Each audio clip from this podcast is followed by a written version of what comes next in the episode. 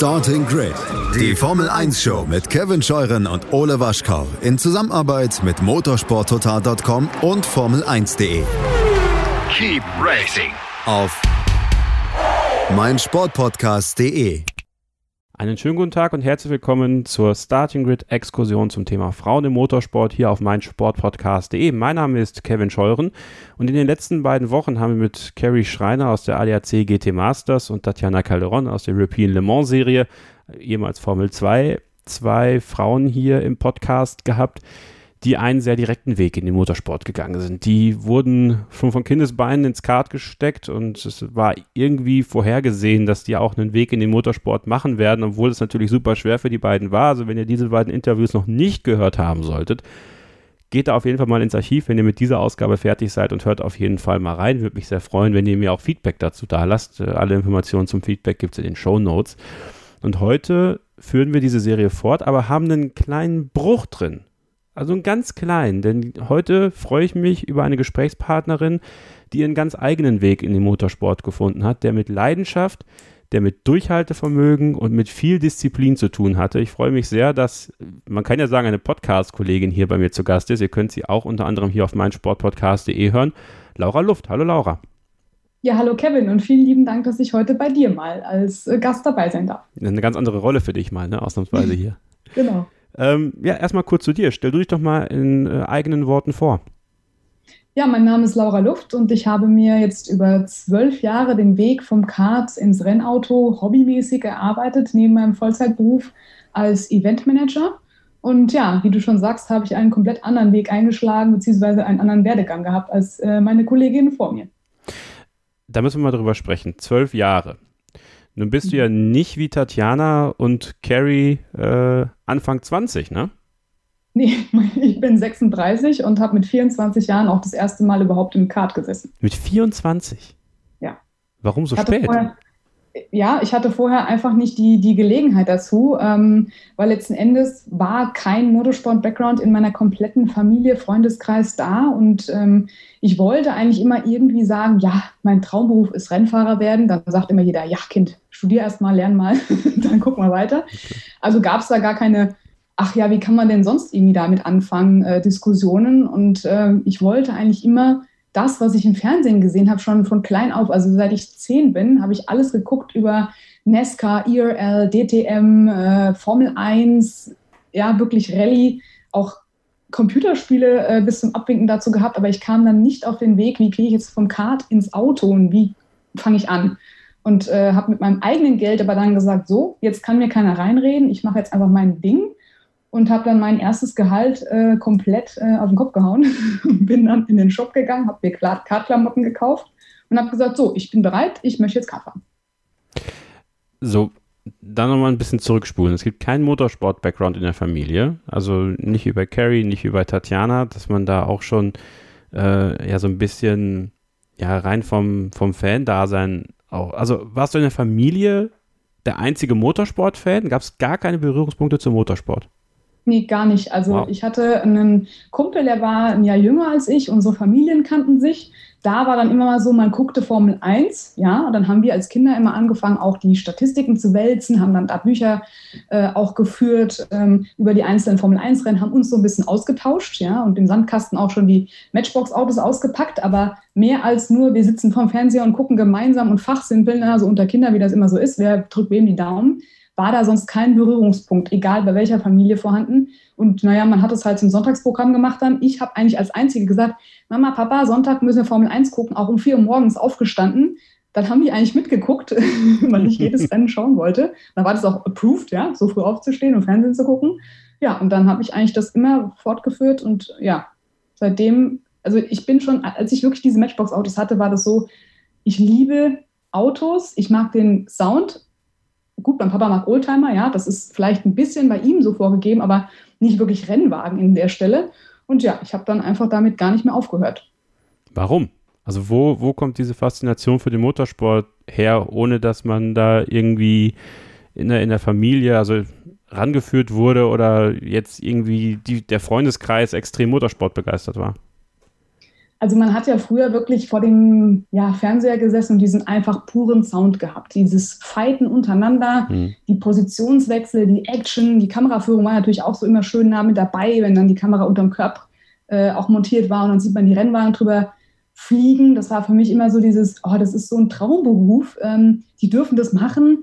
Das ist so die ganze Elite dieser Welt, die das äh, ausüben kann. Und wie kommt man da eigentlich hin? Und das war so einfach dieser Traum zu sagen, ich will auch mal in so einem Rennwagen sitzen und äh, genauso fighten wie alle anderen. Mich hat einfach diese ja, Geräuschkulisse und dieser, diese Action und dieser Competition-Wettbewerb einfach untereinander ähm, ja, gefreut. Es war ja mehr Einzelsport, Rennsport, den man sich da angeguckt hat. Also ich habe nicht ähm, die VLN verfolgt von Anfang an oder auch äh, wirklich Teamrennen geguckt. Es waren wirklich immer nur die Sprintrennen, Einzelfahrer, aber habe mich dann selbst für den Teamsport entschieden, äh, weil natürlich das auch finanziell ein bisschen günstiger war und man da einfach erstmal reinkommt und bin eigentlich zum Endurance äh, übergeschwenkt. Ich habe auch früher dann Le Mans geschaut, natürlich, ähm, die Langstreckenrennen, aber sonst nie 24 Stunden ähm, Nürburgring. Habe ich mir nie angeguckt. Aber das war wirklich nur Formel 1 und dann eben diese Einzelrennen. Und ich habe auch mit 18 gesagt, Führerschein muss her, Auto muss her. Und äh, da hat es mich auch nicht mehr losgelassen, weil das Autofahren hat so viel Spaß gemacht, diese Freiheit, die du in diesem Auto hast das kann man irgendwie keinem beschreiben. Und ja, ich bin so ein bisschen autobekloppt. Ich weiß nicht, das geht auch nicht mehr weg. Das ist der Virus, den hat man irgendwie mal bekommen. da bleibt er auch. War, bist, hast, du, hast du auch mal an Autos rumgeschraubt und so, wenn der Papa sich für Oldtimer interessiert? Leider gar nicht. Ich wollte irgendwann mal, hatte er so, wir hatten einen alten äh, Ford Sierra, hm. der war wirklich schon runtergerockt. Auf dem habe ich auch Autofahren gelernt. Ähm, und habe ich gesagt, so Papa, ich tune jetzt. Da kommt da irgendwie ein neues Getriebe rein und ich will da rumschrauben, weil hat man natürlich auch immer ähm, Pimp My Ride geschaut, ja, das ist natürlich klar. Und ich wollte dann wie Exhibit ganz cool an den Dingern rumschrauben äh, selbst, obwohl ich da null Ahnung davon hatte in dem Alter. Aber ich fand das einfach toll. Dann hat er gesagt, nee, lass mal, das, das, das ist viel zu aufwendig, das funktioniert alles nicht und wir haben da jetzt keine Möglichkeit, an dem Auto noch was zu verbessern, der bleibt original. Und dann haben wir ihn eh verkauft. Aber ähm, ja, ich habe dann auch nie die Möglichkeit gehabt, mal in eine Werkstatt zu gehen und dran zu schrauben. Also klar, Räderwechsel äh, logisch, ich kümmere mich um mein Auto auch selbst aber jetzt nie, dass ich sage, ich habe die Zeit oder die Möglichkeit gefunden, da auch weiter dran zu forschen. Also ich hatte auch nie ein eigenes Kart, habe auch da nicht schrauben können. Ich habe mich eigentlich immer nur eingekauft in ein Team und habe dann zwar da auch Schrauberfunktionen übernommen, also Räderwechsel war das Hauptthema, was wir gemacht haben. Aber ja, das pure im Dreck am Auto schrauben habe ich eigentlich leider nicht äh, machen können bisher. Wir werden im Laufe des Podcasts noch über das Thema Finanzierung sprechen, über ähm, ja, deinen Weg im Motorsport auch. Wie war das denn damals, als du diese Leidenschaft entwickelt hast mit deinen Freunden und so? Ich meine, du wirst dich ja mit jemandem ausgetauscht haben, der jetzt nicht unbedingt deine Eltern war und mal so ein bisschen rumgesponnen haben, so, oh, das mache ich auch mal später. Haben sie dann Vogel gezeigt? Haben sie sich unterstützt? Wie war das? Ja, das war eigentlich ziemlich schwierig, denn äh, ich bin auf eine Mädchenschule gegangen. Ah. So, ja, genau, also da gab es irgendwie nicht wirklich viele, die mir zugehört haben. ich habe das dann auch wirklich gelassen, das zu erzählen, weil die haben mich nur angeguckt, so was willst du? Kauf dir mal eine Handtasche und Schuhe, dann können wir weiterreden. Ich so, ja, nee, gut, dann hat sich das erledigt. Also blieb eigentlich nur der Freundeskreis von meinem Kumpel, mit dem wir dann natürlich gefachsimpelt haben, aber das war auch jetzt nicht permanent jeden Tag. Hatte eigentlich nie so einen Sparringspartner, mit dem man sich austauschen kann. Aber ich habe dann eine, über das Business-Netzwerk Sing, habe ich dann eine Kartgruppe gefunden in Frankfurt, dachte mir so, oh super, da gehst du mal hin ja, habe ich dann auch für das Kartrennen, aber auch erst mit 24 angemeldet. Aber davor war ich natürlich im Studium in Heidelberg und da war ich an der Kaserne. Da haben natürlich auch dann die Lehrer schon gesagt, wenn ich jedes Mal rausgucke, wenn dann da ein Dodge Ram vorbeigefahren ist oder ein Mustang oder ein Camaro und so, ja, Laura, guck mal nach vorne und guck dich ständig aus dem Fenster. Äh, da waren natürlich auch die Jungs dabei, die mir nur die Augen verdreht haben, so, boah, jetzt guckt die wieder da in den Autos hinterher. also irgendwann konnte keiner mehr zuhören, was ich dann ständig erzählt habe. Und guck doch mal da und wie geil und V8 Sound und mega und ja, ich habe es dann leider für mich selbst irgendwie mit mir selbst ausgemacht, ein Großteil. Also du kommst aus Frankfurt, gebürtig. Ja, in der Nähe, also Nähe von Frankfurt. Also ich bin gebürtige Offenbacherin. Ha. Das ist die Katze aus dem Sack, genau. Ja, okay. ja. Und äh, habe dann aber drei Jahre in Heidelberg studiert und bin dann zurück nach Frankfurt, um da meinen Job jetzt auszuüben. Und ja, aber habe eigentlich immer ja, Freunde oder, oder Gesprächspartner da gesucht, auch in der Kantine. Meine Kollegen, Arbeitskollegen, die können es auch schon nicht mehr hören. Also da wird jeder auf das Thema angesprochen. Die meisten sagen auch nur, ja, auch ja, cool oder nee, äh, mein Auto fährt mich von A nach B. Also dann hört auch die Diskussion sofort auf.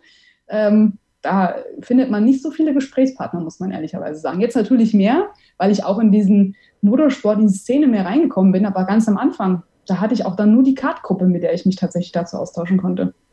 Was ist es mit Hessen und Rennfahrern? Ich weiß nicht, die Hesse können gut fahren, gell? aber. Und vor allem als Offenwäscherin ist das noch besser, weil da kannst du fahren, wie du willst. das stimmt sogar. Eben. Wollte gerade sagen, also auf der Straße ist nicht jeder Hesse wirklich äh, verkehrsfest, fairerweise. Ja. Ähm, aber es ist irre, ne? Vettel, Glock, Luft. Ja, ne? Finde ich gut. Also ja. schön, dass du das in einen Atemzug nennst, das ehrt mich jetzt, ja. Aber ja, also anscheinend haben wir doch was drauf, irgendwie so ein Stück weit. Irre. Auf seinem Gebiet. Ist die, ist die Luft. Das ist die Luft in genau. Hessen. Äh, nee, aber ähm, wir machen jetzt gleich mal eine kurze Pause. Ähm, davor aber natürlich noch die obligatorische Frage. Ähm, warst du ein Schummi-Kind? Uh, jetzt werden mich wahrscheinlich alle hassen, aber tatsächlich nicht. Ich habe ihn zwar immer als, äh, und ich finde ihn auch nach wie vor einen großen Sportler, was er erreicht hat. Und ich habe ihn selbst sogar live gesehen, das war vor seinem Unfall im November. Oh. Bevor dann im Dezember dieser heftige Unfall kam. Das war dann schon bewegend und packend, ihn mal dann eigentlich wirklich live gesehen zu haben. Ähm, ich muss sagen, das liegt aber eher nicht daran, dass ich ihn persönlich nicht mag, sondern eher am Rennstall. Also ich habe dann so Rennstall-Favoriten und Ferrari, damit bin ich noch nie warm geworden. Ja, da werden mich wahrscheinlich auch jetzt einige hassen für, aber ich gehöre zu der anderen italienischen Armada. Von daher, ähm, ja, ich habe dann eigentlich eher die Underdogs so ein bisschen auch supportet in der Formel 1. Also ich habe mich mega geärgert, als Häkkinen seinen Sieg weggeschmissen hat, ähm, als seine Karre nicht funktioniert hat. Da habe ich sogar geweint. Ja? Also so schlimm war das auch schon. Also habe eigentlich dann immer andere Fahrer so Typen halt äh, gut gefunden und äh, habe mich zwar gefreut für Deutschland ja, und für Schumi an sich, aber dadurch, dass er bei Ferrari fuhr, war das für mich halt so ein No-Go irgendwie, ne? Na gut, muss auch mal sein. Ne? Kann ja nicht jeder immer äh, Schumi Schumi sagen. Äh, Finde ich aber nicht schlimm. Ich äh, würde sagen, wir machen jetzt den Break und ich empfehle euch, ähm, oder wir empfehlen euch jetzt einfach mal den Podcast hier auf meinsportpodcast.de, den ihr mit Laura hören könnt, wenn ihr die Stimme jetzt schon so toll findet, ja, dass ihr noch mehr hören wollt, noch mehr über das, was sie zu erzählen hat, dann würde ich sagen, nutzt jetzt mal die Chance, um ein bisschen Werbung dafür zu machen. Ja, das auf jeden Fall. Finde ich gut. Nee, du. Ne? Du, du musst jetzt Werbung machen, Laura. Laura, du musst jetzt Werbung machen für deinen Podcast. Das ist der Plan. Ja, das ist ein guter Plan. Nee, der ist ja auch relativ äh, neu, muss man ganz ehrlich sagen. Bin ja Podcasterin erst seit diesem Jahr beim Big in Sports äh, Podcast. Da gibt es den Ladies Talk unter anderem auch. Ähm, da interviewe ich demnächst auch witzigerweise die Carrie, nämlich im November.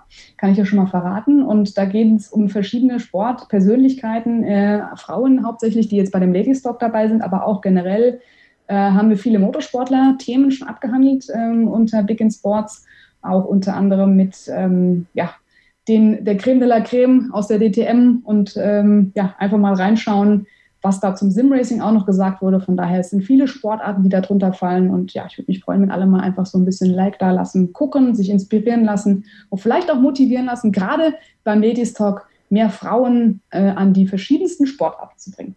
Frauen auf dem Vormarsch hier bei uns auf meinsportpodcast.de. Das ist gut so. Diese Serie Frauen im Motorsport soll da auch mithelfen. Und wusstet ihr, dass 49 Prozent unserer Hörer hier auf meinsportpodcast.de weiblich sind? Nein?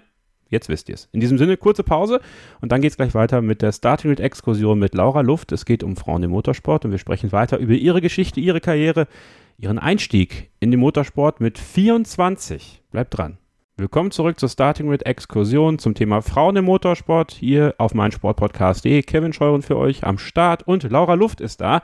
Ich nenne sie jetzt einfach mal Self-Made Racerin, weil ähm, wir haben es angesprochen, die Familienbande haben jetzt nicht vorgelegt, dass sie in den Motorsport geht. Sie hat nicht unbedingt an Autos rumgeschraubt, ähm, aber es war sehr viel Liebe und Leidenschaft dabei und du hast dich dann mit 24 dazu entschieden, ins Kart zu steigen. Ich meine, du wirst ja sicher vorher auf Leihkart und so gefahren sein, auf, auf irgendwelchen Touristenbahnen, äh, logischerweise.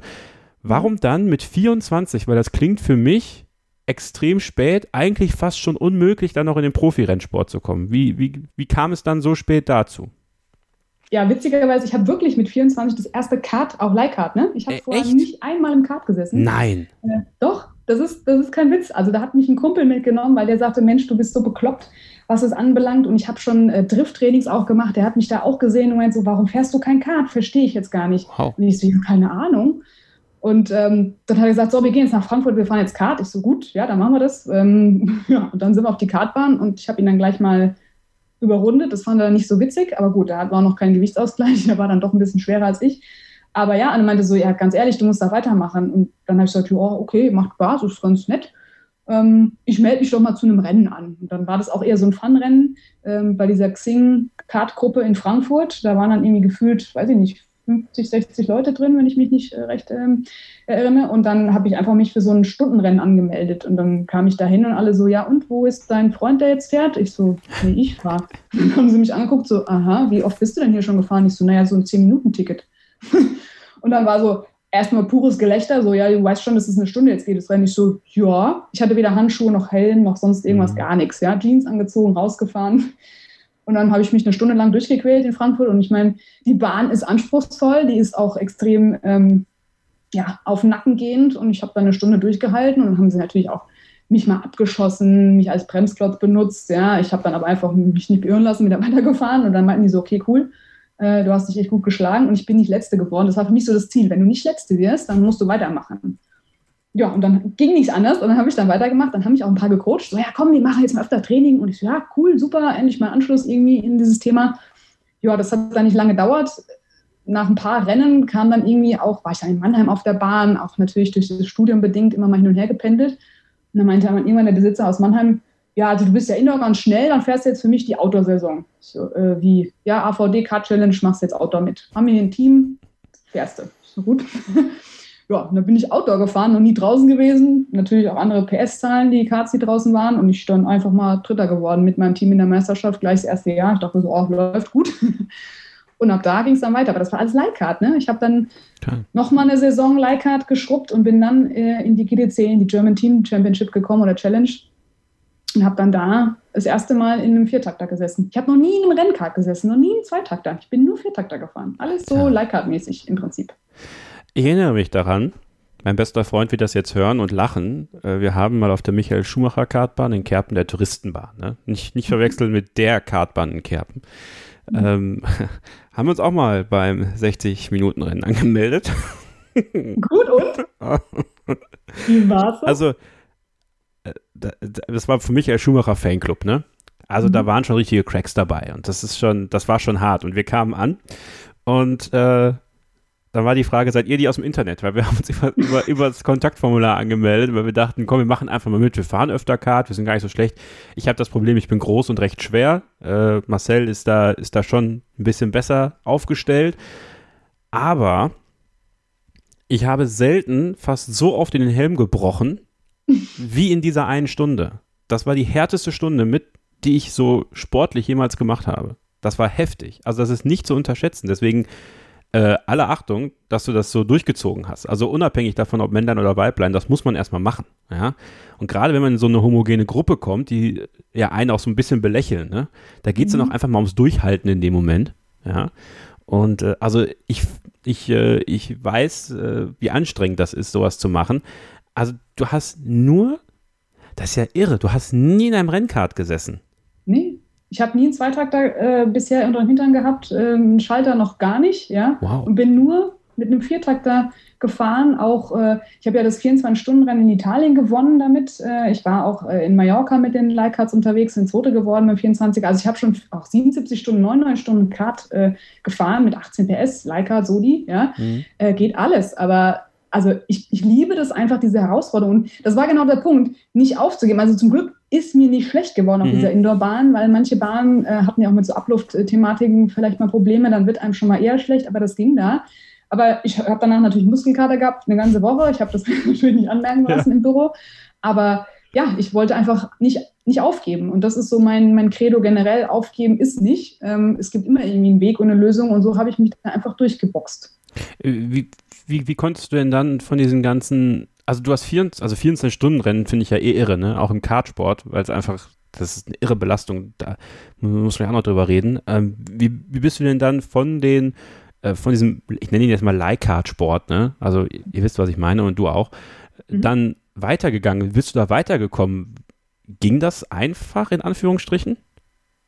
Also durch den Umstieg dann äh, in die GDC, die ja schon auch mit dem Frank Jelinski, der auch ja aus der DTM kommt, natürlich mhm. viele, ja, also viele Rennfahrer in Deutschland zumindest gebündelt hat, hat man natürlich seinen bekannten Kreis in den Motorsportsektor schon ein bisschen erweitern können. Nichtsdestotrotz habe ich auch da nie für ein Top-Team jetzt äh, fahren können. Ja, die waren alle schon besetzt, aber ich bin dann für ein, für ein ja, ein Leica-Team, wenn man so möchte, gefahren. Wir hatten unseren Spaß. Aber ähm, da hat man schon zumindest den Einstieg einfacher, wenn man mal in so einer Championship fährt, wenn man so möchte. Ähm, auch gerade in den, es gibt ja auch nur das, ja. Es gibt im Viertakt Motorsport in Deutschland keine andere Serie, an der man so ein bisschen professioneller rangeht als jetzt in der GT10. Mhm. Muss man ganz ehrlich sagen, gerade im Endurance-Bereich. Und dadurch kam ich aber dann an die ganzen Kontakte ran, wie die auch Langstrecke fahren. Und das wollte ich halt immer. Ich wollte diese Sonderspecial-Events fahren und äh, bin dann auch äh, mit einer Kartgruppe, nämlich mit der ich dann auch die, die dritte Platz gemacht habe bei, bei der AVD äh, bin ich dann nach Dubai gefahren. Wir haben uns da eingeschrieben, weil wir wollten einfach auf coolen Bahnen fahren, einfach mal ganz woanders fahren, nicht nur in Deutschland, die alle, die hatten wir schon fast durch. Wollten wir einfach mal international fahren. Haben wir gesehen, da gibt es einen 24er und haben uns angemeldet für. Und dann bin ich da auch, ich glaube, fünfmal gefahren, weil es einfach so toll war, die Atmosphäre. Und ähm, wurde auch eingeladen, zweimal für ein Team zu fahren. Also das war natürlich dann auch top. Aber dadurch hat man dann seinen Bekanntheitsgrad und seinen Freundeskreis auch und sein Netzwerk dadurch erweitern können, ja. Also du hast dir richtig einen Namen gemacht in der Szene da. Ja, also witzigerweise schon. Man, man, gut, mein Name ist zum Glück auch einprägsam, muss man auch dazu sagen. ist aber kein Künstlername, ne? Haben sie gut gemacht. Ähm, da, da, wusste man dann schon, äh, wer ich bin. Äh, ja. Zumindest dadurch, dass auch international man dann doch mehr Aufmerksamkeit bekommt als Deutscher, zumindest so ein Stück weit. Ähm, war das irgendwie so, ja, die, die lassen wir mal lieber einfliegen. Ich so, naja, in Dubai gibt es genügend Fahrerinnen oder Fahrer auch, aber die haben mich dann extra einfliegen lassen für das Rennen, also völlig gaga, aber ich fand es super. Ähm, und dadurch hat man sein Netzwerk. Man muss es natürlich auch pflegen. Und ich hatte dann einen, einen Sportunfall 2013 und habe dann wirklich ein Jahr Pause machen müssen. Und dann merkst du erst, wer wirklich eigentlich dein Netzwerk ist, weil danach kennt dich erstmal die Hälfte nicht mehr. So wie, was, wer bist du nochmal? Ach, wo bist du gefahren? Ja, nee, also A-Team schon mal nicht, kannst du mal B Probe fahren und dann gucken wir mal. Also A-Team oder B-Team ist halt die, die Stammbesetzung oder die zusammengewürfelten. Und dann merkst du schon, dass nicht jeder dich so in deinem Netzwerk haben will. Auch Konkurrenzdenken ist da schon ganz groß. Ne? Und dann, ja, war es mir auch egal, weil ich sagte, ich will ja wieder zurück und habe dann äh, sportlich versucht, mich das ganze Jahr wieder vorzubereiten und dann wieder das 24er zu fahren in Dubai. Das war mein erstes Rennen dann wieder nach dem Unfall, ja. Was war das für ein Unfall? Ja gut, ich bin so ein Action-Junkie. Ich habe äh, Kickboxen auch jahrelang gemacht, sieben Jahre lang und war dann mhm. im Sparring und äh, habe mir dann leider mit einem Kollegen, der die Regeln nicht so eingehalten hat, äh, mir das Kreuzband zersendet. Oh. So gemerkt, ja. Hab dann noch weiter trainiert sogar und äh, aber am nächsten Tag war dann so klar, okay, irgendwas stimmt mit dem Knie nicht und dann ja, musste ich operiert werden. Und dann hast du halt natürlich genau das Problem, nicht ein halbes Jahr wieder zurückzukämpfen. Das war schon echt für, also mental schlimm, weil ich bin ja so ein, so ein hab so Hummeln im Hintern, ich mm. kann mhm. nicht nur sitzen bleiben. Merkt man. Dann, irgendwie schon, gell? Ja. Ja, und die Physios mussten mich immer einbremsen, so jetzt mach mal halblang. Äh, und, aber das hat sich bewährt, weil dann mit langem Mut, und das mer merkst du, diese Demut merkst du dann genau in so einem Jahr und diese mentale Stärke, die du daraus ziehst, zu sagen, ich konzentriere mich jetzt drauf, ich will das wieder machen, fokussiert darauf hinzuarbeiten und dann durchzuziehen. Und das ist so das, was auch im, ja, in dem Kartsport, Motorsport, Langstrecke auch wichtig ist. Das wollte ich nämlich gerade fragen. Vielleicht kannst du das ein bisschen verbinden mit deinem Training dann für so 24-Stunden-Rennen, gerade in Dubai. Da ist ja nochmal eine andere Luft. Ich weiß nicht, ob das Indoor war, in Dubai auch. Outdoor. Outdoor. Outdoor. Also siehst du, dann ist es ja tatsächlich nochmal was anderes. Also äh, wir hatten es ja mit Carrie, die in Malaysia gefahren ist, hohe Luftfeuchtigkeit und sowas. Ähm, wie, wie war so das Training für dich? Ich meine, du, du bist ja auch mit ganz anderen Voraussetzungen dann in sowas gegangen, wie, wie andere, die vielleicht schon Kart fahren, seitdem sie, weiß ich nicht, acht, neun oder zehn waren. Ja, das Witzige ist, ich habe auch noch nicht mal irgendwie einen Spezialtrainingsplan, auch bis heute nicht, äh, um mich auf so ein Rennen vorzubereiten, auch im Kart nicht. Ich bin dann zwar indoor viel gefahren, um meinen Nacken zu trainieren, habe jetzt aber auch mal, ja, okay, man weiß, man kann ein bisschen Handeltraining machen und seinen Helm aufziehen und da sich so ein Terraband dran machen. Ja, sowas kann man machen, aber habe ich dann eigentlich gar nicht, weil ich war immer nur im Kart und gesagt, ich fahre dann viel Leihkart auch viel Indoor, um einfach da fit zu bleiben. Ich bin jetzt auch nicht der mega Ausdauersportler, überhaupt nicht, ne? weil jeder sagt, boah, du musst jetzt äh, Fahrrad fahren, du musst joggen und alles. Ich überhaupt nicht. Das ist gar nicht meins. Also ich habe immer Gewichttraining gemacht. Das war für mich so das im Fitnessstudio Einzige, was mir geholfen hat. Und das war aber auch das Wichtigste da, weil ich liebe ja im, in der Wärme zu fahren. Also ich habe immer gefroren, wenn man so ein Frostbeulchen, von daher bei 35, 36 Grad in der Sonne mittags fahren, in Dubai kein Problem, mache ich. Ich habe mich gleich freiwillig gemeldet für, ne? die anderen so, oh Gott, lass mal nachts fahren. Ja, also von daher bin ich da auch immer aus dem Kart ausgestiegen, ohne gleich zu kollabieren. Da wären die anderen schon längst fertig gewesen. Die haben dann nur noch in der Ecke gelegen, mit einem Wasserhahn gefühlt auf dem Kopf.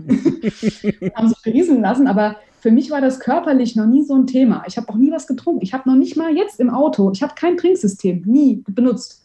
Und ich trinke auch vorm Rennen, wenn ich eine Stunde weiß, ich gehe ins Auto oder ins Kart, trinke ich eine Stunde vorher nichts und komme dann nach raus und bin trotzdem fit. Das finde ich immer so witzig, weil man sieht es mir vielleicht nicht unbedingt an, ja, aber ich kann das trotzdem kompensieren. Und das ist eigentlich so diese A, mentale Stärke und B, diese vom Kartsport immer schon physischen Muskelgruppen, die du immer wieder reaktivieren kannst, komischerweise, auch wenn du mal ein ganzes Jahr nicht gefahren bist.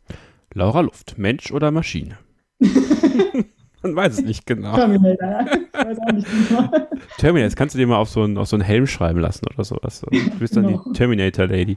Ähm, gleich sprechen wir über deinen dein, dein Umstieg quasi dann in den, in den äh, Automobilmotorsport. Ähm, vielleicht nochmal zum Schluss, äh, ja, diese, dieser Kartsport, wenn jetzt ein Mädchen zuhört ähm, und gerne einsteigen möchte, was würdest du empfehlen? Ich meine, man könnte das jetzt als Ende der Sendung packen, aber ich finde, es passt jetzt gerade ganz gut, weil ich finde, vielleicht kannst du deine Meinung dazu auch mal kundtun. Mhm.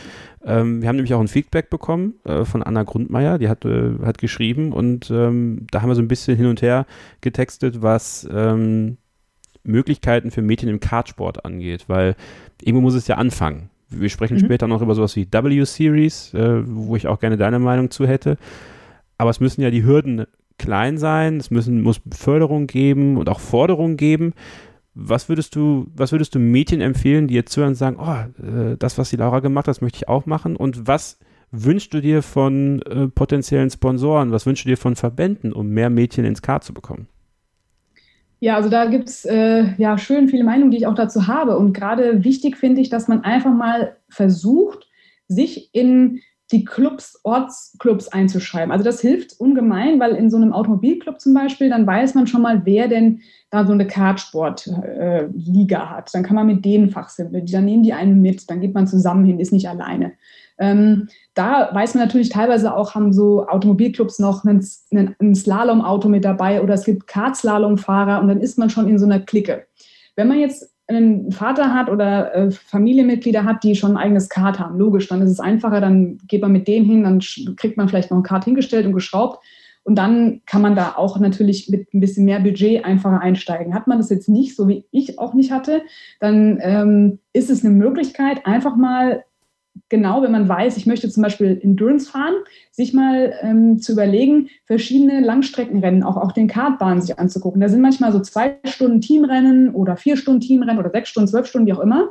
Da kann man sich ganz normal einschreiben, sucht sich einfach einen Teambuddy, kann auch ja ein Mann sein, ist ja egal, und fährt mit denen einfach mal auf dieses Rennen. Die Preisgelder oder die, die Einstiegsgelder sind meistens günstig. Ja? Also dann, wenn man eh zu zweit ist oder zu viert oder zu sechs, je nachdem, wie lange man dieses Rennen fährt, kann man sich das teilen kann mal gucken, wie man, man durchhält und äh, wie man damit auch Spaß hat. Das sind meistens Indoor-Rennen, jetzt natürlich im Winter eh klar, ähm, oder halt dann im Sommer mal die Outdoor-Saison. Und dann kann man überlegen, ob man sich in der GTC ein Team, zu, Team sucht. Die suchen auch immer mal wieder Einzelfahrer, ja, verschiedene Teams und die Serie gibt es ja zum Glück noch.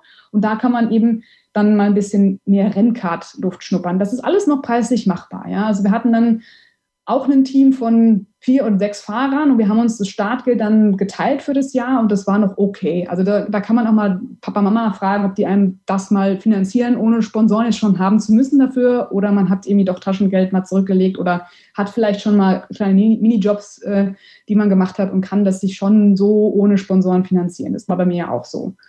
Ja, und ähm, ich würde mir halt wünschen, und das sieht man ja zumindest auch, ich meine, da gab es ja mal Dare to be Different von der Susi Wolf als mhm. Initiative ins Leben gerufen, die jetzt von der FIA Girls on Track ähm, aufgekauft oder übernommen wurde, sagen wir es mal so. Und da ist es auch schön, dass viele Mädels dann explizit in diesen Kartsport reingebracht werden, die dann so eine Kart-Challenge machen, die auch mit den ja, prominenten Mitgliedern sprechen können. Da gibt es Interviews mit Iggy Shields oder wie sie alle heißen aus den ganz verschiedenen Branchen. Äh, man kann auch mal einer Jamie Chadwick eine Frage stellen. Also da gibt es schon Frauennetzwerke, gerade in dem Motorsportsektor. Da auch mal einfach Mitglied werden, kostet nicht viel Geld oder ist teilweise auch kostenlos in den Facebook-Gruppen. Und wichtig, einfach mal den anderen Mädels folgen. Das mache ich auch. Also ich gucke einfach mal so, wer ist überhaupt äh, am Fahren. Und dann sieht man mal, wie, wie man sich gegenseitig supporten kann. Ja? Habe jetzt auch ähm, schon zwei, drei versucht, in den, in den Motorsport reinzukriegen. Und da ist es essentiell, dass Frauen sich helfen und nicht gegeneinander arbeiten. Ne? Also hat man meistens so diese Zicken, Stutenbissigkeit. Das hilft uns gar nicht, sondern da lieber eher sagen, äh, ich hatte jetzt auch einen Fall, eine ganz liebe, die dann zu mir kam auf einer Kartmesse und gesagt hat, ähm, Hallo Lea an der Stelle, ich nehme dich jetzt mal als Beispiel, fand ich voll süß. Die kam zu mir und meinte, so kannst du mir irgendwie helfen oder wie geht das denn? Sehr gerne. Also alle, die Fragen haben, können sich gerne auch an mich wenden. Ja, Instagram, Facebook ist alles da, Twitter, weil das ist wichtig, wie man jemanden da einen Weg ebnen kann. So wie es bei mir nicht der Fall war, würde ich das gerne auch für andere tun, um einfach zu sagen, wo geht man am besten hin, was kann man am besten machen und sich da einfach gegenseitig mehr supporten. Die Männer haben auch ihr Netzwerk, warum die Frauen nicht einfach stärker nutzen und sich da zusammentun? Fände ich gut. Punkt. Und damit machen wir eine kurze Pause und machen dann gleich weiter mit Laura Luft hier in der Starting Exkursion zum Thema Frauen im Motorsport auf meinsportpodcast.de. Bleibt dran. Ihr hört nach wie vor die Start Unit Exkursion zum Thema Frauen im Motorsport. Laura Luft ist zu Gast. Wir haben den Kartsport hinter uns gelassen, oder sie hat den Kartsport hinter sich gelassen. Und ähm, für dich war ja, also, oder wie klar, du hast gesagt, du, du wolltest irgendwann in den Endurance-Bereich. Ähm, also war es auch für dich klar, ähnlich wie es bei äh, Carrier war, was wir vor zwei Wochen gehört haben, so Weg Formel 1, also über irgendwelche Möglichkeiten zu versuchen, in Formelserien zu kommen. Die W-Series kam ja dann irgendwann auch. War das kein Thema für dich? War das ein Thema für dich oder war es ähnlich wie für Carrie dann klar, ähm, das Auto ist vielleicht für mich die bessere Möglichkeit, in Anführungsstrichen Karriere zu machen? Ja gut, nach dem Kartsport äh, ist ja eigentlich immer die logische Folgerung Formel, aber das ist für mich null realistisch gewesen, weil A, erstens mal viel zu spät angefangen dafür, ja, und zweitens null Budget. Also das ist, das sind Preise jenseits von Gut und Böse, da kann ich gar nicht mit meinem Gehalt überhaupt irgendwie mitreden. Von daher habe ich gesagt, ähm, ich brauche gar nicht, also der Traum, Formel 1 zu fahren, den hat jeder, glaube ich. Also da kann, ne, kann man alle fragen, aber da muss man wirklich Glück haben und äh, ein ordentliches Konto haben.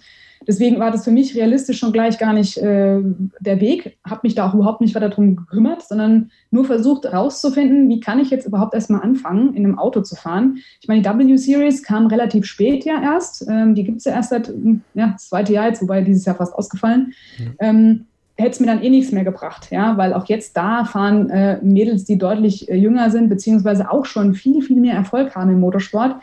Ähm, da gibt es ja, da scheiden sich ja auch die Geister. Ne? Also wenn wir gerade mal bei dem Thema bleiben, W-Series. Mhm. Also ich finde es auf der einen Seite schön, wenn man dann sieht, dass Mädels da schon mehr Bekanntheitsgrad äh, bekommen dadurch. Aber das sind auch meistens die, die eh schon gesetzt sind in anderen Serien und schon da viele Erfolge gefahren haben. Nichtsdestotrotz haben über die W-Series einige noch mehr Aufmerksamkeit bekommen, definitiv, und haben auch jetzt noch weitere Jobs. Aber was ist mit dem Rest? Und vor allem, warum schließt man sie aus von den anderen. Also das ist ja die Grundsatzdiskussion, mhm. warum Männlein, Weiblein äh, mhm. ist eigentlich, und das sagen auch alle Frauen wieder am Ende des Tages, ist es wurscht, wer du unterm Helm bist. Ob Transgender, es, sie, er, was auch immer. Es mhm. ist egal, wo du herkommst, welche Hautfarbe du hast, welche Religion, ist völlig wurscht. Wenn du den Helm auf hast, dann weiß keiner, wer du bist und du fährst einfach. Und dann wirst du gemessen an dem, was du ablieferst. Punkt. Und da muss man kein Explodieren hervorheben und sagen, ach ja, die ist ja eine Frau, deswegen kann die das eher oder so. Nee, jeder hat das Gleiche. Vier Räder unterm Hintern, Lenkrad, Gas und Bremse, wenn es geht noch eine Kupplung, wenn man schalten muss und los geht's. Also die, die Voraussetzungen sind eigentlich die gleichen. Ja? Und natürlich kann man darüber streiten und sagen, ja, so ein Formelauto muss man vielleicht mehr trainiert für sein, aber es haben auch viele Mädels schon bewiesen, die auch Formelwagen gefahren sind, die auch keine Nachteile hatten durch Körpergröße oder Muskelmasse. Von daher da zählt es eigentlich nur, dass man kompetitiv äh, mit dabei ist und sagt, ich habe den Willen, den Mut, den Biss und dann spielt Geschlecht da keine Rolle. Aber für mich war einfach klar, ich kann den Weg nicht gehen, finanziell null. Und habe dann gesagt, der Endurance-Sport ist das Einzige, wo ich realistisch noch hinkomme mit meinem Gehalt und habe dann da angefangen, mich schlau zu machen. Laura, bevor wir dann in, den Endurance-Sport kommen, ähm, nehmen wir das Thema W-Series noch ganz kurz auf. Ich habe ja erzählt, dass die Hörerin Anna geschrieben hat, äh, per E-Mail, und dann habe ich ihr geschrieben, ich zitiere jetzt aus meiner Mail, würde gerne mal deine Meinung dazu hören. Ich finde die W-Series eher schlecht für die Entwicklung von Frauen im Motorsport. Ganz böse gesagt wird die Frau in dieser Serie ghettoisiert. Wo sind die Aufstiegschancen? Es würde Sinn ergeben, wenn die Meisterin einen sicheren Startplatz in der Formel 3 bekäme oder so. Anders macht das fast keinen Sinn, denn die Frauen werden kaum wahrgenommen und die telemediale Aufmerksamkeit ist kaum gegeben. Was hältst du von dieser steilen These? Ja, also ich finde es richtig, dass du sagst, es müsste nicht nur Preisgeld am Ende des Tages sein, sondern ein Startplatz, gebe ich dir vollkommen recht, weil dann weiß man, okay, es geht potenziell für die Siegerin weiter. Jetzt hat man ja gesehen, die jetzt von dem Rennen, also gerade mal eine Jamie Chadwick, nehmen wir sie mal als Beispiel, die mhm. hat ja gewonnen Ähm, auch eine Beiz Gewisser ist dann Zweite geworden. Die ist mega krass in den Medien aktuell und sie fährt auch in der ähm, ELMS. Natürlich jetzt mit Richard Mill. Also sie hat einen Platz bekommen, jetzt nicht in einem Formelwagen, aber zumindest in einem anderen guten Team. Wenn man sich mal Sophia Flörsch auf der anderen Seite anguckt, die hat ihren Weg ja über die Formel 3 trotzdem irgendwie hingekriegt, natürlich auch mit Sponsoren und Geldern, aber die ist ihrem Stück schon weit Ziel näher gekommen.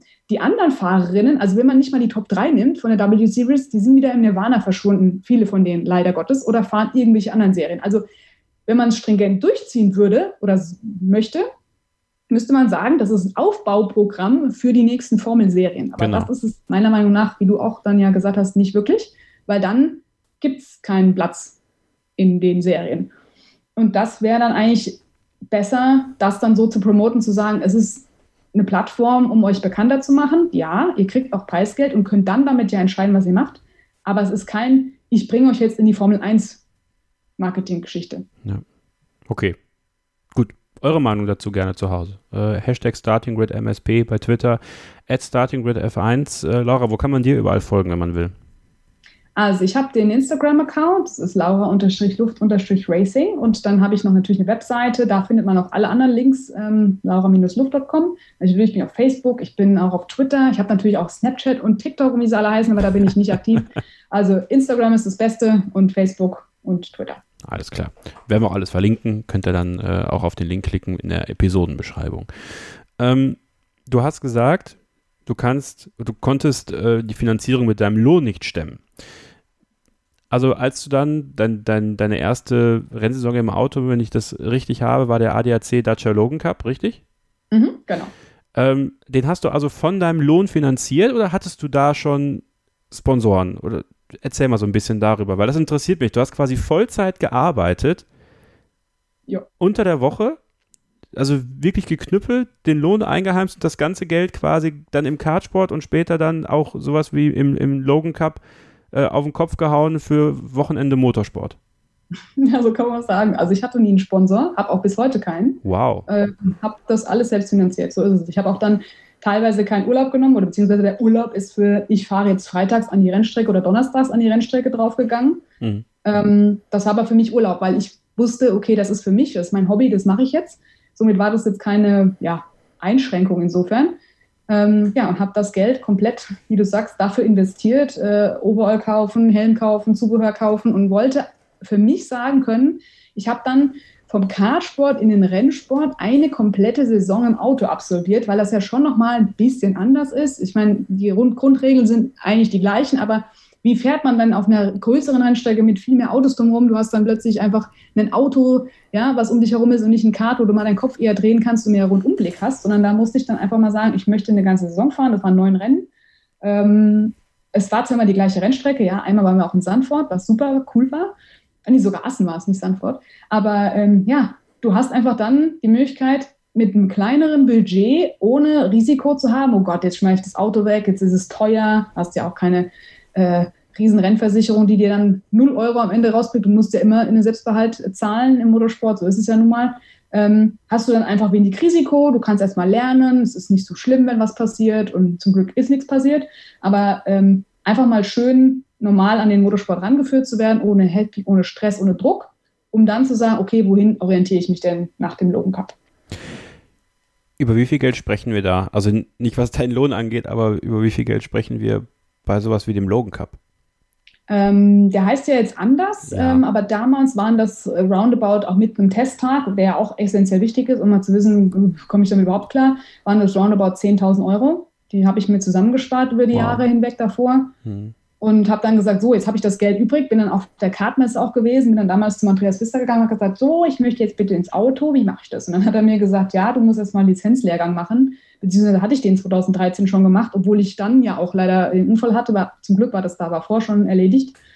Und ähm, habe dann die Lizenz äh, erstmal gehabt, die musstest du ja dann auch beim DMSB innerhalb von einem Jahr beantragen, habe die auch fleißig, ja, drei Jahre bezahlt, ohne dass ich einmal gefahren bin und habe dann 2016 gesagt, so, ich möchte jetzt meine 10.000 Euro investieren. Hier, bitteschön, ich fahre jetzt. Und dann habe ich diese äh, Saison absolviert. Wie viel kostet so eine Lizenz? Oder kostete damals? Also ich habe den Lizenzlehrgang, äh, damals waren das, roundabout, ich glaube, das waren 700 Euro. Also es war schon relativ teuer. Mhm. Gibt es auch deutlich günstiger, habe ich danach rausgefunden. Aber ich war da einfach noch so blauäugig, habe einfach das Erstbeste genommen, was ich wusste. Und dann ist ja auch so Weiterempfehlung. Ne? Da sagt er, ja, geh zu dem oder geh zu dem. Dann glaubst du das ja jedem und sagst, oh ja, ich gucke gar nicht links und rechts, ich, das wird schon stimmen. Ähm, war aber war okay. Ne? Also ich meine, heute kriegst du das auch für 450 schon oder 400. Also es gibt auch günstigere Sachen. Aber mir war das egal. Ich fand es super. Es war ein Hockenheimring. Ähm, es waren zwei Tage, auch mit Theorie. War auch äh, ein namhaftes Unternehmen. Habe gesagt, gut, dann mache ich das doch und ähm, habe dann da die Lizenz erworben. Und damit hast du die nationale A-Lizenz, mit der du dann, wenn du sie beim DMSB als Plastikkarte beantragt hast, dann schön äh, deine ersten Rennerfahrungen sammeln kannst. Wow. Krass. Ja. Und die zahlt man quasi jährlich dann? Ja, die musst du jährlich beantragen. Also du kannst die auch nicht beantragen, dann ruht das mal ein Jahr, aber ich bin mir da immer nie so sicher. Deswegen mhm. sage ich, ich habe sie lieber in der Tasche, weil du weißt ja auch nie, kommt dann mal ein spontanes Rennen und dann musst du die Lizenz beantragen. War immer äh, ein bisschen schwierig. Deswegen habe ich gesagt, ich beantrage die jedes Jahr, weil ich weiß nicht, ob dann mal irgendwann die Chance da ist zu fahren. Dann ärgere ich mich, wenn ich sie nicht habe. Von daher, ja, habe ich jetzt jedes Jahr meine Lizenz auch erweitert. Bin natürlich mit den Erfolgen, die ich dann eingefahren habe, auf die internationale D-Lizenz ähm, umgeschwenkt und habe jetzt die internationale C-Lizenz. Mhm, das heißt? Ja, du musst ja verschiedene Ergebnisse vorweisen. Es ändert sich auch jedes Jahr beim DMSB, was man für was braucht. Ja. Aber du musst äh, Ergebnisse in den Top, äh, was waren das damals, 50 Prozent ähm, einfahren, musst die einreichen und ähm, wenn du natürlich auf der Nordschleife fährst, brauchst du noch die Permits, ja, die C, die B und die A. Also ich habe jetzt auch die A, das heißt, ich kann 24-Stunden-Rennen fahren, ich könnte auch höher motorisierte Autos fahren. Also da brauchst du auch verschiedene Erfolge in den einzelnen äh, VLN-Läufen oder wie sie jetzt NLS-Läufen heißen. Mhm. Da musst du mindestens drei absolviert haben. Aber wie gesagt, die Bestimmungen ändern sich auch jedes Jahr, wann man was ähm, grob bekommt. Hab dann auch eine FIA-Lizenz beantragt, die werde ich wahrscheinlich auch nie brauchen, aber ist egal. Ich habe die auch, die FIA-Bronze-Lizenz. Und ja, mir war es einfach nur wichtig, alles zu haben, um dann möglichst gut vorbereitet zu sein, wenn ich dann mal die Chance kriege, auch vielleicht in einem anderen Rennen einzusteigen. Cool. Also erstmal alle Achtung, dass du das alles auch mit deinem eigenen Geld machst. Das ist äh, überhaupt nicht alltäglich und finde ich super cool auch, weil ja, vielleicht gibt das nochmal so ein ganz anderes, anderes Gefühl beim Fahren. Ähm, kann ich mir zumindest vorstellen. Wie war denn das als, als Frau? Ähm, da in diesen, damals in diesen Dacia Logan Cup zu kommen. Also ähm, und, und dann auch noch quasi als Selfmade äh, Racerin, die sich das alles so erarbeitet hat. Wie bist du da empfangen worden? Wie war, wie war so der Umgang mit dir? Hast du da Unterschiede gemerkt, also wie Leute mit dir umgegangen sind? Also kann mir vorstellen, also bist du ja jetzt nicht auf den Mund gefallen, ne, dass du dir auch, äh, wenn es mal irgendwie was gab, nicht unbedingt was gefallen lässt. Ja, also ich muss sagen, ich war dann eher so ein bisschen zurückhaltend an, am Anfang und war eher so der Rookie generell, habe dann nicht wirklich viel ähm, gesagt, äh, mich auch nicht getraut, muss man ganz ehrlich sagen. Ne? Also ich war, wenn ich dann was Neues mache, bin ich erstmal so vorsichtig, was fun wie funktioniert das alles. Aber da war das so ein familiäres Miteinander. Ähm, natürlich war man Konkurrent auf der Strecke. Man hat von den anderen Teams oder ich habe von den anderen Teams nicht so viel mitbekommen, aber im eigenen Team war das so. Wir hatten dann noch zwei andere Mädels und da wurden wir auf ein Frauenauto gesetzt, wenn man so möchte. Ähm, das hat aber dann auch nur drei Rennen funktioniert, weil danach dann äh, eine Fahrerin abgesprungen ist, auch aus finanziellen Gründen leider. Somit haben wir dann das zu zweit bestritten und irgendwann war dann auch die andere Fahrerin weg und dann haben wir noch, habe ich noch Männer dazu bekommen, was aber auch kein Problem war. Es war aber eher so, der typische Motorsport, wie man ihn sich früher vorgestellt hat. Man kommt mit der Kiste Bier, ja, also das war zwar bei uns nicht der Fall, aber es war so gemütlich, so familiär. Es hat ihm jeder an dem Auto mitgeschraubt. Es ist beim Andreas ja auch ein Familienbetrieb und das hat er auch mitgegeben und das fand ich so schön. Es war kein Druck, es war einfach Spaß und alle Fahrer, die da waren, waren alles irgendwie so Rookies, Quereinsteiger, nicht wirklich die mit einem dicken Rollkoffer mit der voller Geldscheine ankamen, sondern jeder ist mit seinem Auto dahin gerumpelt und deswegen war das so dieser Ursprungsmotorsport, so wie ich ihn auch aus dem Fernsehen kannte, ne? wenn man mal VLN oder 24er geguckt hat, ja, war das so, ach, man trifft sich da unter Freunden. Und das war eigentlich so urtümlich. Das fand ich wirklich schön und herzlich. Da ist keiner irgendwie bös gewesen, äh, selbst auf der Strecke. Und man hat sich da mit Schlagschrauber noch ausgeholfen. Also das war echt ein cooler, lockerer Einstieg. Cool. So kannst du auch gehen. Also so stelle ich mir es auch ehrlich gesagt vor. Also das ist so meine, meine romantische Vorstellung von, von Motorsport in kleinen Klassen.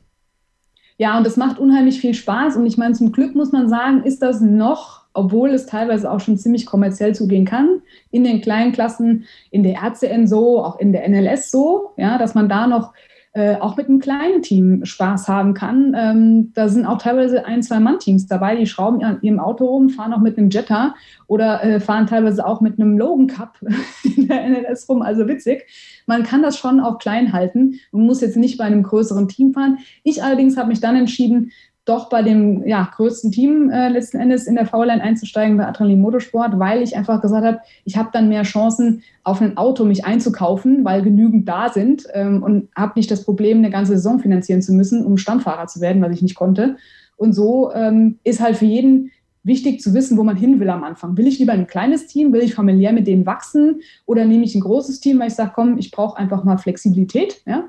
Mhm. Äh, oder ich nehme ein eigenes Auto. Geht auch. Also wer viel Geld hat und oder am Anfang viel Geld hat und möchte und kann schrauben und hat da Spaß dran und Zeit, der kann sich natürlich auch ein Auto kaufen. Gab es auch viele. Und dann fährst du halt mit deinem Auto in den Meisterschaften mit. Das geht auch. Spannende Einblicke von Laura Luft, äh, Selfmade Racerin hier in der Startgrid-Exkursion zum Thema Frauen im Motorsport. Ein Tag haben wir noch. Sprechen wir noch so ein bisschen über das, was jetzt aktuell bei ihr so ansteht im Motorsport, wie sie alles unter einen Hut bekommt und ja, so Themen, die die Frauen im Motorsport bewegen. Also bleibt dran.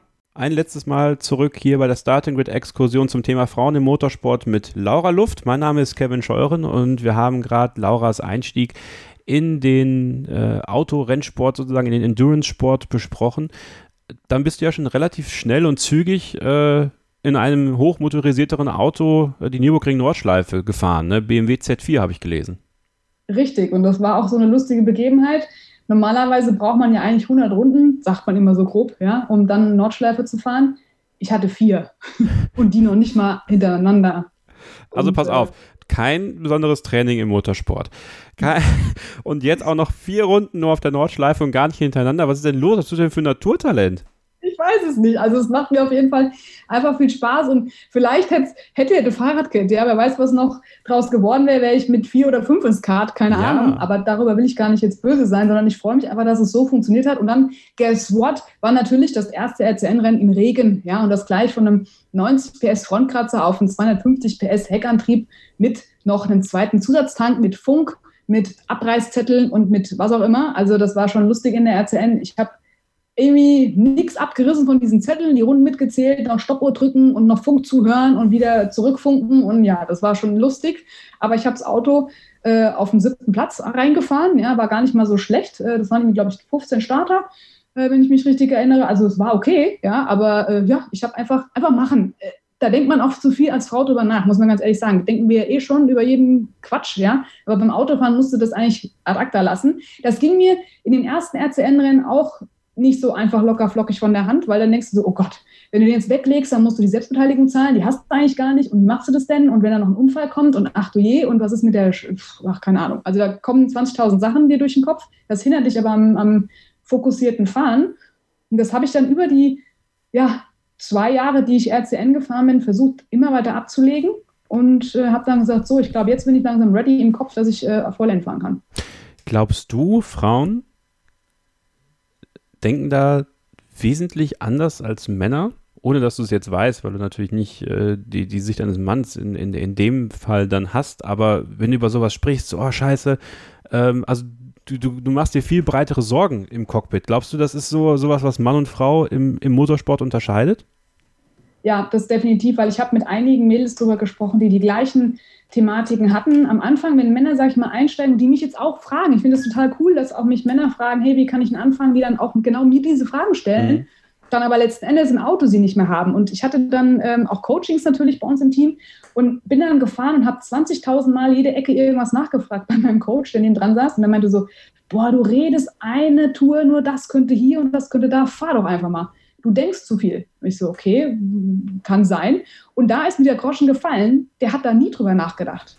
Also null, ob da jetzt irgendwas passieren kann oder nicht. Und dieser Moment, dieses, oh je, ich, ich, ich blockiere mich selber, wenn ich zu viel kritisch an irgendwas rangehe, hat dazu geführt, dass ich, wenn ich jetzt im Auto bin, da ist man natürlich davor noch nervös, ja, keine Frage, ist jeder irgendwie ein Stück weit, aber sobald ich den Helm aufsetze, ist es weg, dann ist diese Ruhe da, wie so von einem Tornado, dann setzt du dich rein und du fährst und ich denke keine Sekunde mehr nach, okay, wenn du das Auto weglegst, hast du die hm, SBA im Hals, wie finanzierst du die, musst einen Grill aufnehmen, alles klar. Denke ich null dran. Mhm. Ich fahre dann einfach und das hat mir echt bisher immer geholfen. Popometer, klare Gedanken, nicht ablenken lassen, fokussiert arbeiten und das ist das Beste, was man machen kann. Helm zu, Visier zu und nicht mehr denken. Also hat dich das quasi nicht weiter gehemmt und du hast da jetzt sogar, bist, bist über diese Schwelle getreten und kannst jetzt wirklich frei rausfahren. Ja, du bist dann einfach auch ein Stück weit risikofreudiger, ein bisschen aggressiver auch, was dir schon hilft, ja, weil ich immer so ein, ich bin so ein runder Fahrer. Ich bin immer noch ein runder Fahrer. Das heißt, was heißt runder Fahrer? Ich bin nicht so, dass ich jetzt in jede Kurve volle Kanne über das Material reinballer, sondern ich versuche das Auto und das Kart auch immer zu tragen, ne? weil du weißt ja, Endurance geht ja drauf, äh, Reifen sparen. Sprit sparen kann ich nicht, hat mir jetzt mein Kartchief gesagt. Also ich baller dann doch ordentlich viel Sprit durch. Gut, okay, muss ich noch ein bisschen dran arbeiten, aber egal, haben wir ja genug zumindest noch von. Aber ja, es geht darum, dass man da einfach ähm, konzentriert konstant fährt. Und das konstant fahren, das konnte ich eigentlich im Kart relativ schnell. Also immer gleiche Rundenzeiten fahren, auch wenn du im Traffic bist. Das habe ich jetzt so ein Stück weit äh, für mich, ja, nicht perfektioniert, da fehlt noch ein bisschen was für meinen Perfektionismus, den ich ja selber habe, aber ich kann das abliefern, ja, Runde um Runde die gleichen Rundenzeiten. Jetzt geht es halt um die Zehntel finden und die Sekunden noch finden, die mir selber noch fehlen, wo ich sage, ach, ärgert mich, aber daran arbeite ich jetzt. Jetzt habe ich meine Daten und kann jetzt da dann den Rest noch rausquetschen. Aber dieses konstant sich nicht von anderen Sachen beeinflussen lassen. Das muss man erstmal hinkriegen, diesen Switch im Kopf ausschalten. Und das hat zum Glück bei mir funktioniert, dass ich sage, okay, passt, ich kann das jetzt, ich mache das. Was bedeutet es für dich, dein erstes VLN-Rennen zu fahren, was ja jetzt NLS heißt? Boah, ich war so happy, dass ich das machen konnte. Drei, ich habe ja drei äh, VLN-Läufe, letztes Jahr hieß es ja noch VLN fahren können und das war einfach Hammer, weil ich wusste, okay, ich habe nur diese drei Läufe und ich muss diese drei Läufe irgendwie ans Ziel kommen, auch in den Punkten, um die Permit A zu kriegen. Weil der Plan war ja, dieses Jahr VLN, äh, beziehungsweise 24-Stunden-Rennen zu fahren. Ähm, und dann habe ich gesagt, alles auf eine Karte gesetzt und ich war so happy, dass das funktioniert hat auch. A, erst mal von meinem Budget, was ich mir zusammengekratzt habe, äh, mit den mehreren Jobs, die ich zwischenzeitlich ja schon habe. Und ähm, ja, einfach mit der Leistung auch vom Team, weil es hat alles gepasst. Ich bin nicht einmal ausgefallen bisher. Ich hatte nicht einmal einen technischen, na, wobei einmal hat man einen technischen Defekt, aber in der RCN, das war jetzt nicht so schlimm. Ähm, aber sonst sind wir immer angekommen, wenn es sein musste. Und ähm, ja, tolle Leistung vom gesamten Team und das macht es auch aus, dass da jeder weiß, was der andere macht und wie man auch mit den Fahrern oder mit den Car-Chiefs in der ganzen Crew umgehen muss. Also ich quatsche, also ich quatsche jetzt viel, ne? aber wenn du mich im Auto hörst, dann hörst du nichts. Also wenn die mich immer auf der Döttinger anfragen, Laura, lebst du noch? Dann ja, ja, und dann ist gut. Also ich bin eher so ein Kimi beim, beim Teamchat. Sagst du dann auch, lass mich in Ruhe, ich weiß, was ich tue, oder? Genau, don't talk to me in the corners. Das kann ich auch gut. Ja, das habe ich auch schon mal. Da haben sie mich voll gelabert, weil sie irgendwas von mir wissen wollten. Wie ist da die Strecke? Was ist im Öl? Hast du den Unfall gesehen? Leute, lasst mich fahren. Ich bin schon lang vorbei. Ihr habt es doch schon von anderen gehört, weil du belegst den Funk. Ja, das hat ja, wir haben ja so viele Funkkanäle zwischen den Autos, sind ja teilweise zwölf Autos von uns im Einsatz. Und wenn du ständig nur du, du, du, du hast und du willst funken und es geht nicht, weil ein anderer nonstop quatscht, quatsche ich also lieber nix. Ja, und dann müssen sie mich halt anfunken, wenn sie was von mir hören wollen. Gehen, gehen die anders mit dir um, weil du eine Frau bist, da, was das angeht? Ähm, gar nicht. Also da bist du genauso reingesetzt. Ähm, ich, ich muss ganz ehrlich sagen, finde ich auch gut so, weil ich will ja gar nicht anders behandelt werden. Also Perfekt, ja. Ich krieg dann auch gesagt, hier ist dein Auto, da ist dein Card-Chief, mach mal. Und dann ja, funktionierst du genauso. Also da gibt es keinen Zimperlein. Und da wirst du auch, das war im Kart genauso. Ich habe dann eine Stunde geschlafen, dann hieß es so, Kart kommt rein, Reifenwechsel, so Laura, du fährst zwei Stunden Doppelstint. Ja, alles klar. Also einfach machen. Das ist für mich auch okay so. Und ich möchte auch gar nicht eine andere Sonderstellung haben, ehrlich gesagt. Okay, finde ich gut. Ähm, ich sag mal so, 24 Stunden äh, am Nürburgring, da gibt es ja so ein Team, Gitti Competition. Ne? Mhm. Reines Frauenteam, das wäre doch eigentlich was für 2021, wenn da ein Plätzchen aufgeht, oder? Ja, Girls Only, lustigerweise hatte ich ja schon mal einen Testtag äh, mit dem Auto. Ähm, ich muss jetzt sagen, ich bin so ein Heckli-Liebhaber. Also ich liebe Heckangetriebene Autos. Mhm. Ähm, ich fand es super, dass ich das Auto mal testen konnte. Ähm, ich finde, ich mag, kenne die ja auch alle, ne? Ich kenne die Celia, ich kenne die Laura, ich kenne die Carrie natürlich, ich kenne auch den Teamchef, den Nicole, den, den Thorsten auch. Also vom Team. Ich habe ja auch beim 24-Stunden-Rennen äh, alle eigentlich interviewt. Ja, da ja. war ich ja quasi hinter der Kamera als Redakteurin und Reporterin unterwegs. Und ähm, ich muss sagen, tolle Leistung, was die Mädels da leisten. Ich weiß nicht, ob ich zum Team passe. Ja, ich bin natürlich dann schon noch ein bisschen älter als alle anderen. Ähm, klar, würde es mich freuen, ja, ähm, aber ich postiere da jetzt erstmal nichts. Ich bin froh, wenn die auch ihre ja, Zeiten runterreißen konnten dieses Jahr. Mal schauen, was nächstes Jahr kommt. Ich bin da für alles offen und äh, ich finde es aber schön, dass wir endlich mal so ein Team an der Nordschleife haben, die da auch den Männern mal zeigt, wo der Hammer hängt. Sehr geil. Gutes Statement. Das, das, das kommt in den Teaser. Das kommt in den Teaser. ähm, was willst du für dich persönlich im Motorsport noch erreichen? Ja, also ich würde mir sehr wünschen, dass ich nochmal oder überhaupt einmal eine komplette NLS-Saison fahren kann, weil dann hast du einfach mehr Routine und kannst an, deiner, an, an der Performance arbeiten, an der ich gerne arbeiten würde, wenn man halt nicht so lange Pause hat. Also einfach mal ein Jahr durchfahren oder auch gerne mehrere und natürlich 24 Stunden Rennen fahren. Also ich wollte, und das war auch mein Ziel ja schon im Kart, besondere Highlights fahren. Also wenn es jetzt auch nicht eine ganze Saison in der NLS wäre, dann würde es mich freuen, mal in Dubai zu fahren beim 24er oder in Spa oder eben am Nürburgring. Klar, das sind auch alles Preise, die dahinter stehen. Ähm, mit Partnern kann man das durchaus aber machen. Ähm, geht ja auch mein eigenes Geld noch mit rein. Aber ja, ich meine, natürlich träumt jeder von Le Mans und es träumt jeder von Bathurst und äh, von diesen Monsterklassikern. Aber ganz ehrlich, das ist sehr utopisch, weil dann musst du auch in einer anderen Klasse fahren. Ja, LMP2, LMP1 oder eben GT3. Da werde ich realistisch alleine mit meinem Gehalt sowieso schon nicht hinkommen. Und ähm, ob das überhaupt jemals zum Tragen kommt, who knows, ja. Äh, freuen tut es mich natürlich immer. Aber ich denke mal, gerade nochmal ein anderes Auto vielleicht fahren zu können, wenn es nicht der M240i ist, sondern vielleicht einfach nochmal ein M2, eine Stufe höher oder ein M4 GT4, ein absolutes Traumauto. Äh, kann vielleicht dann noch was werden. Mal schauen. Ähm, ich bin da auf jeden Fall für ja, Gespräche offen. Meine Mappe ist fertig. Alles kann man finden auf meiner Webseite. Und ja, man kann einfach nur über offene äh, Geschichten diskutieren und sich einfach schauen, was kann man denn auch dem anderen bieten. Ja, es geht heute nicht mehr darum, hast einen Sticker auf dem Auto oder auf dem Overall, sondern es geht um das Gesamtpaket. Und ich glaube, Heute ist es wichtig, dass man eine Persönlichkeit unterstützt und nicht unbedingt äh, nach einem Klischee läuft oder natürlich, wir wissen alle, Motorsport, huh, schwieriges Thema, ja, das ist ja alles nicht mehr so nachhaltig. Aber auch da gibt es ja Alternativen. Wer weiß, ähm, gibt ja jetzt ein neues Konzept, auch unter die High Race League, Sim Racing, ja, mit verbunden. Also wer weiß, wo der Weg noch hingeht und äh, wo dann vielleicht doch nochmal so ein Geldkoffer über den Weg rollt. Lau Laura-luft.com ist die Adresse, wenn ihr da weitere Informationen und Kontaktmöglichkeiten haben wollt. Laura, jetzt, das war jetzt mal genug zu dir ganz persönlich. Jetzt zum Abschluss noch mal ein paar breitere Themen. Mhm. Ähm, obwohl es auch wieder so ein bisschen was mit dir persönlich zu tun hat, natürlich. Äh, Sexismus im Motorsport, ist das, ist das ein Thema aus Frauensicht? Äh, kommt schon vor. das kann man nicht wegstreiten. Man kriegt natürlich öfters Kommentare, ähm, aber da muss man drüber stehen. Ich meine, das betrifft auch Mechanikerinnen im Team, ja, die dann Spruch gedrückt kriegen.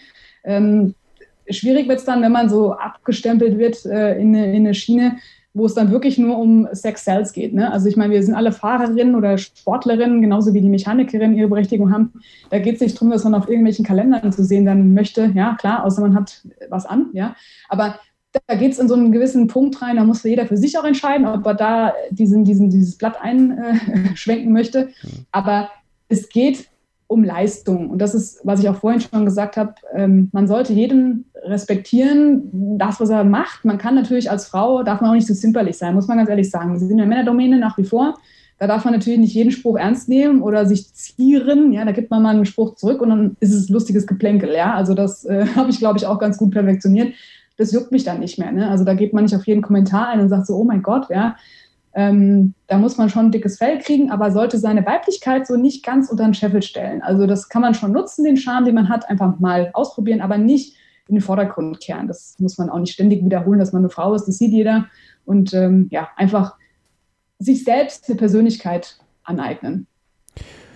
Ähm, Thema Diversität im Motorsport, ähm, gar nicht mal nur auf Frauen bezogen, sondern auch äh, Homosexualität, äh, Transgender.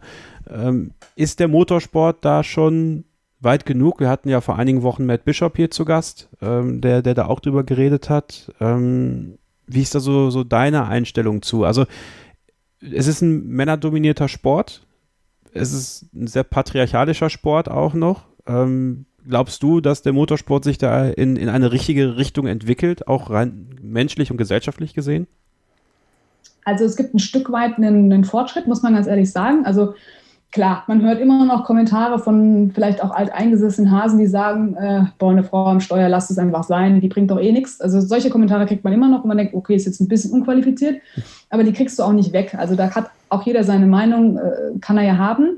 Ich finde es aber nur schade, dass, und das beste Beispiel davon ist, ähm, bei uns im Team fährt ja auch ein Transgender, Charlie Martin, die ist sehr bekannt, ähm, kämpft auch so gegen Windmühlen an, weil ihr wird dann auch nachgesagt, na, die fährt deswegen nur so krass, weil sie ein Mann eigentlich ist. Äh, schade, ja. Also sie ist jetzt eine Frau, egal, also was auch immer sie ist, ja, ist völlig wurscht. Ähm, sie hat sich jetzt einfach dafür entschieden, diesen Weg zu gehen. Und warum sollte man jemanden da diskriminieren? Wie gesagt, das ist auch nicht nur Transgender, sondern das geht ja auch um Hautfarbe und sonst irgendwas, finde ich. Ja, es ist egal.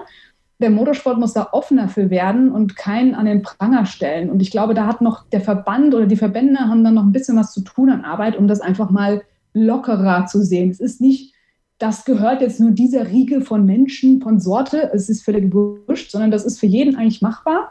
Und ich hatte auch witzigerweise eine Anfrage aus Südafrika, da wollte auch jemand fahren, wo ich sage, ja, mach das doch einfach. Also finde deinen Weg, äh, da gibt es genügend Kartbahnen, box dich da durch.